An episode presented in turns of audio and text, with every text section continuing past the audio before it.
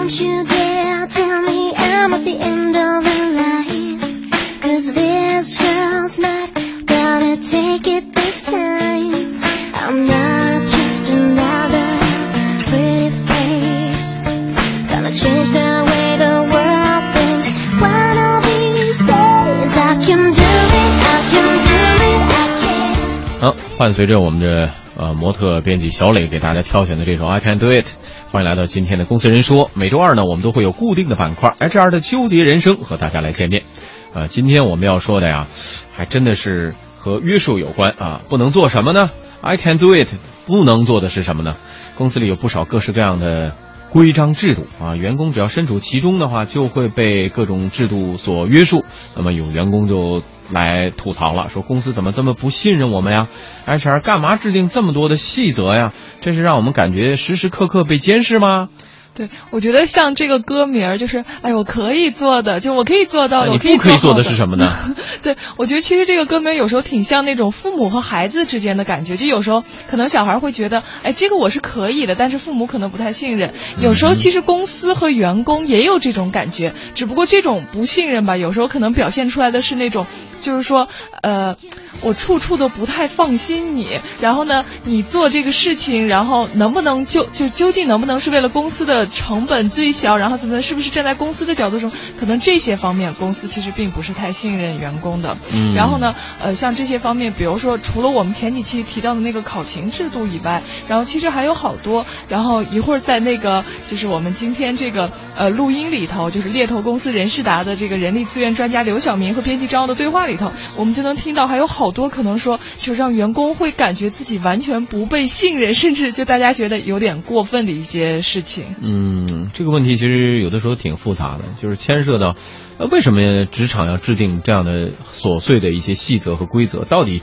呃，员工和比如说呃领导者或者说雇主之间是一个什么样的关系定位？比如说像我们如果是一个初创企业，大家都是呃刚刚进入这个公司的合伙人，或者是呃。初步起步阶段的公司的时候，往往规则没有那么多。嗯你发现就是越是大的公司，或者说一些呃成一定规模的公司，它那个细则会特别多。呃，员工手册能厚厚的有一本儿对啊，条条框框的呃这个规定会特别多。那为什么两种公司之间就会有那么大的差别？为什么就是呃越发展公司越大，它那个规则就会越细？那相互之间的关系在什么时候就产生了那么样一种变化？往往你看，如果说初创公司几个合伙人之间，基本上就规则很少，大的规则有了之后，大家都会全力以赴的去为这个公司的未来去拼搏。为什么到了大公司之后就就发现就就改变了？是什么样的心态发生改，变了吗？我觉得其实有一点哈，就是一个呃，一个是人越少的话，其实彼此是有一个这种约束和制约的。然后就是大家其实可以互相管住对方，嗯但如果你想公司特别大以后，肯定这种情况就不存在了。嗯而且再一个人越少吧，就像心理学上有一个说法叫责任分散意识。嗯其实人越少的话，你越会觉得这个公司是我家，我要把它做好。尤其像这种创业公司，嗯但是像人越多以后，可能就比如说一个好几千人的公司，那员工进去可能他并不一定真的会觉得这个公司是我家，然后他他可能更多的会觉得这只是一份工作而已，或者怎么怎么样。所以在这种情况下，可能公司就要有好多规章制度来统一规范一些员工的行为。嗯，这是咱俩在这儿揣测啊。我们接下来就听听看啊，这个人事达的人力资源专家刘晓明和我们的呃美女编辑张傲之间的一番对话，看看他们是怎么来解读这样一个现象的。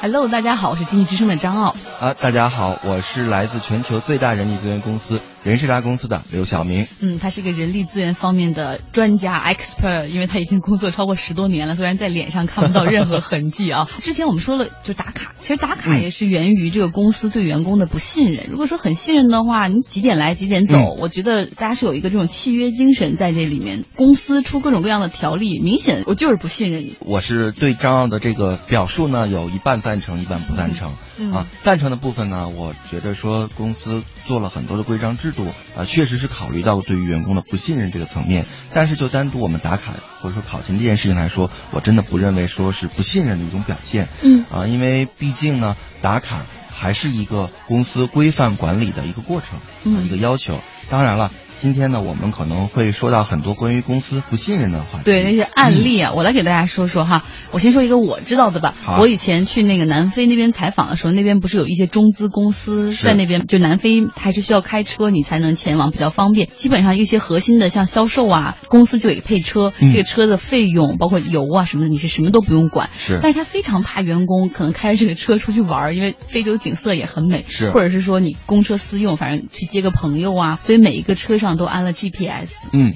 然后每个月他会算你的这个里程，如果你里程超了，他一定会找你谈话；如果你里程少了，他会说，哎，我觉得你这个利用不足，要不然下个月你就不用用了。所以说就很很难去衡量，就是你必须每个月还看着那个数去开。我觉得这就是典型的公司非常不信任员工。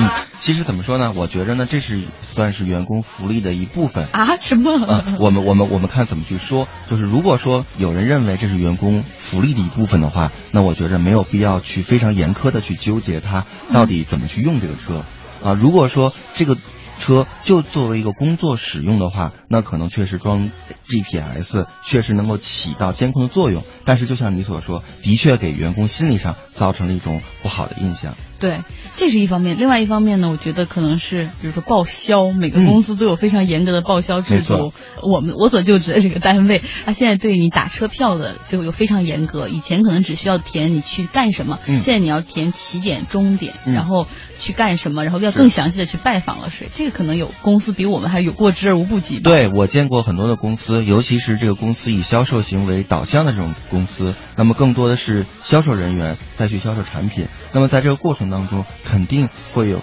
经常的要外出，嗯要拜访客户，嗯那么交通费是必不可少的。当然，嗯，有些像你所说的打车还算好的。啊我还见过的一些公司的要求是说，在多少公里以内的是要坐公交车的，多少公里以内的是坐地铁的，然后到什么地方才允许打车，真的会有这样一个非常详细的一个要求。好苛刻啊。对，可能还会牵扯到一些宴请的费用，比如说送客户礼品等等啊，公关的费用都会有格。兰素史克比较擅长。然后呢？对，是，其实实际上在很多公司里面，越来越多的公司会要求员工会必须非常非常清晰的填写每一笔的报销的理由、原因是什么。就像刚才张奥所说的，可能你打车的时候你要填起点、终点。啊，时间段和你的车票要对上，嗯。那么而且拜访的是哪家公司、哪个人去做了什么事情啊，都要写的非常的清楚。那么如果你跟谁去有了一个这种商务的这种吃饭或宴请的时候，由谁参加的，目的是什么，在什么地方，时间是什么等等，都会有一个非常严苛的。而且有的嗯公司很变态，可能会就是老板打电话过去核实，对吧？啊，对，是这样子的。我之前有嗯朋友也跟我抱怨过，就是有一天接到了他客户的一个电话，嗯他说，哎，前两天我接到你，你说是你领导的一个人给我打的电话，嗯说还问我咱们两个那天是不是一起在什么地方一起吃饭，啊这这是什么情况？这非常不，即便你填了非常详细的单据和票子，老板依旧不信任你是真的跟客户去吃了饭哈。对，是这样子。嗯啊，可能难免员工有的时候会有点私心，是吧？是是对然后公司可能被占便宜占怕了。对，但是我是我的想法是这样，就是既然公司有了这样的一个政策，可以允许宴请，可以有这个打就是交通费用的报销，那么其实对于这些工作上的来说，如果说是正常用途的话，那么不要去追究，那么最主要还是以你结果的质量和你的结果为最主要的一个前提。对，你就看他，比如请这个客户吃十次饭，最后这个单子签没签下来？是的。哎，如果要是没签下来的话，十次钱白花，那这个 HR 给这个人的就考核应该是负分吧？啊，其实有的时候考核可能不一定是 HR 一方了，嗯可能还有他的主主管领导。我相信，如果说一个客户频繁的吃十次饭，他的主管领导就去找他，不用等到 HR 了。No, my head don't feel so bright. And if tomorrow never comes, we had last night. Don't you dare tell me I'm at the end of the line. 哎，这个听一听人力资源专家的一番解读啊，跟我们平时想的这种简单化的这种对立性的理解，可能确实有些差别，是吧？呃，有一些从他的角度看，其实其实是一个福利，是吧？只是说这个福利它不是无限制的，不是说父母给你的，你想怎么弄就怎么弄，而是说它是有一定的限制的。而这种限制呢，可能在员工的角度来解读的时候，就呃会理解为一个反方向的一个意味。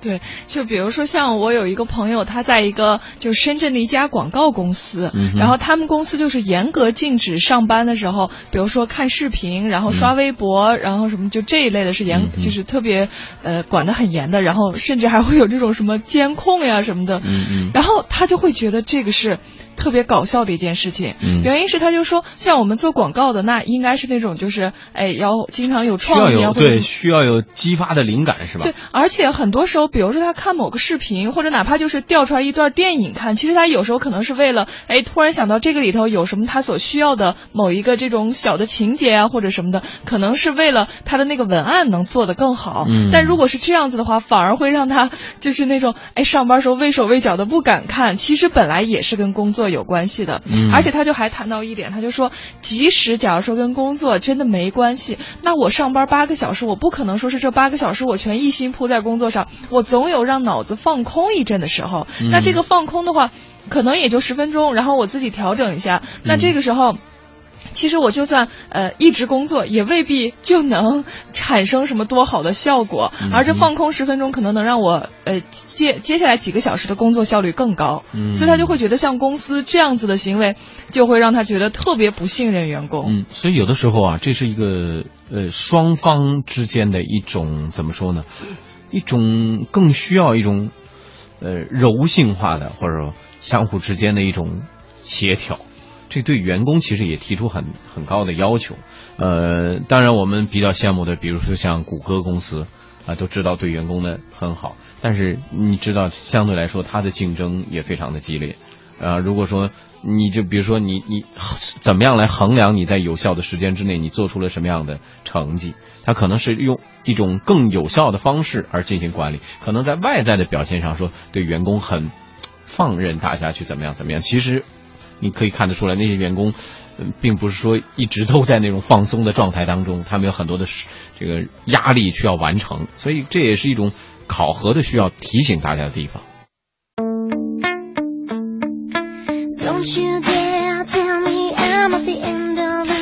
好，欢迎大家回到我们今天的 HR 的纠结人生啊啊，吐槽 HR 对员工的不信任。接下来呢，我们来说说这个其中的一个类似的案例啊，比如说啊，公司还会给有一些公司吧，会给员工配手机的。小磊觉得这是福利还是限制？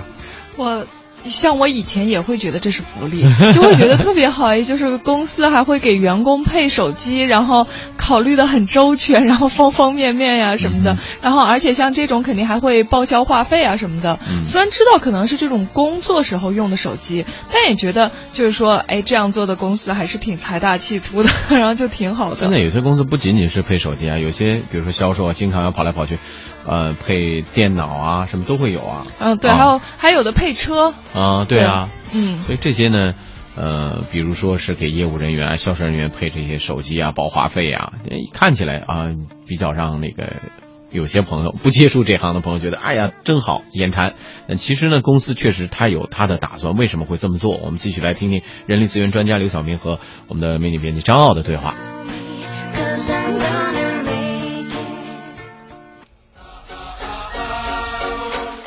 我觉得其实有时候公司吧，他把一些福利就给你，但实际上他是对你的有里面有一些条条框框，实际上是对你的不信任是。比如说有一些公司他自己有公司的短号，嗯。他会给你配一个一部电话机你看起来哇是福利，是。实际上里面有 N 多不信任的在里面。是我身边的一个朋友，呃，我们在一次聚会的时候，然后突然间手机响了，嗯。然后大家都开始看自己的手机，然后我坐在我身边那个朋友，他开始翻，他放翻一个手机放在桌子上，两个手机放在桌子上，三个手机放在桌子上，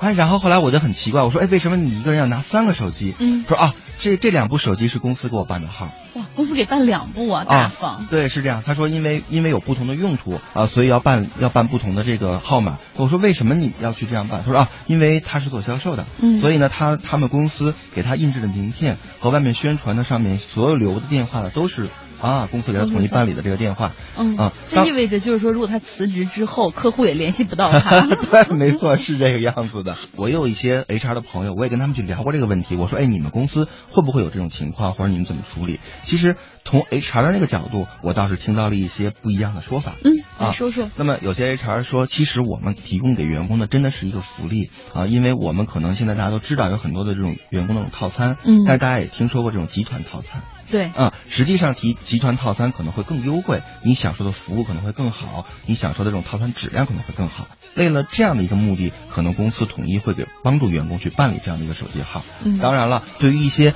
销售啊或市场方面，就是这种嗯比较特殊工作内容的人，可能就会让人有这样的一个误解或产生。其实我也我也朋友他也有这种集团的号码，也配个手机，看似福利，但实际上公司挺不信任你，他觉得你这个呃确实集团的这个手机号码你只能去用来做业务，你不能给家里打电话，他有的时候会查你一些，比如说哦外地的手机号码跟你的业务是否有关系。嗯我觉得完全不信任员工，所以有时候大家会觉得这个手机本本是福利，现在变成了一个累赘。没错，是，甚至于我们在一些之前很热播的《窃听风云》，大家都有看过，你的手机可能都会变成一个你的 GPS 跟踪器，跟踪器甚至于你的窃听器。所以说，公司的一些福利可能隐藏着不信任的因素在里面。不过，您不替 HR 说两句话吗？或者不替公司说两句话吗？为什么会有这个不信任呢？嗯，其实怎么说呢？我相信可能还是对于公司和员工之间的一个沟通问题啊。那么另外呢，还有就是现在整个社会竞争的激烈的问题，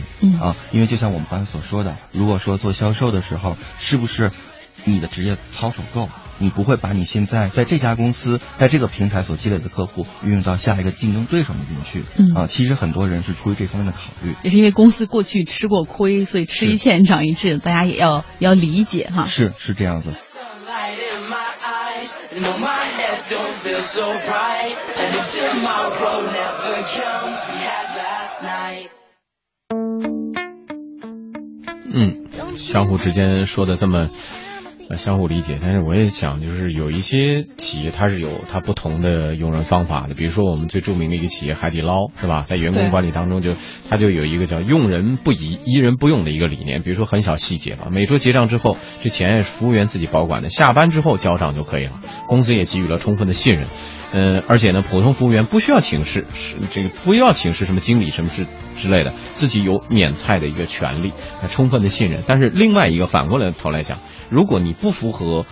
这个海底捞的用人的这个原则，所以，疑人不用的话，如果他是质疑你，他就根本就不会用你。可见他也是这个宽泛之外，也有一个很严厉的规则，嗯对吧？嗯呃，包括我们这个有一个网友朋友说的，呃，据说啊，惠普公司进入中国的时候说这个有个手指使用的问题，说厕所里使用的高级手指总是丢，后来还专专门为此开会，是吧？那后来明确了一个制度，就说我们坚持用这种高级、很高职级的手指，但是呢，呃，这个手指的制度不能改。但是为了避免公司遭受损失，他补充规定说，哪怕就如果说你要偷偷的拿回家呀，或者带走啊之类的，一旦发现哪怕是只有一张，对不起，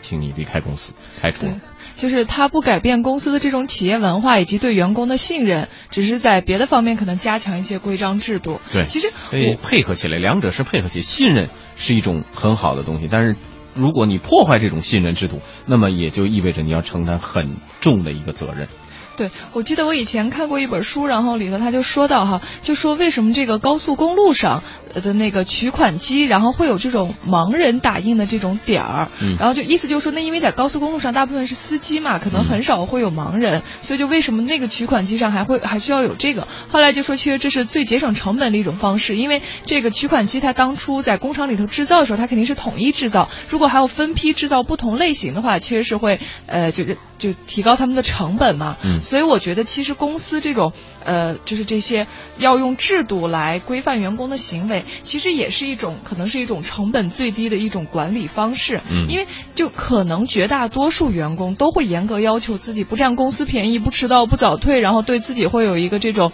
呃规划呀或者什么的。嗯但是毕竟还是有人会不遵守。就是只要有人不这么做的话，可能公司就要蒙受损失或者这种高昂的付出高昂的代价。所以呢，对于公司来说，最好的方法，那当然然就是哎统一制定这样的规则，嗯然后这样子的话，每个人都会去严格的遵守。嗯，好，今天我们时间关系先说到这里。呃，听众朋友想继续了解 HR 的纠结人生吗？那么每周二请锁定我们十六点十五分的《公司人说》，也欢迎身处 HR 圈的公司人朋友和我们来分享您的职场经历。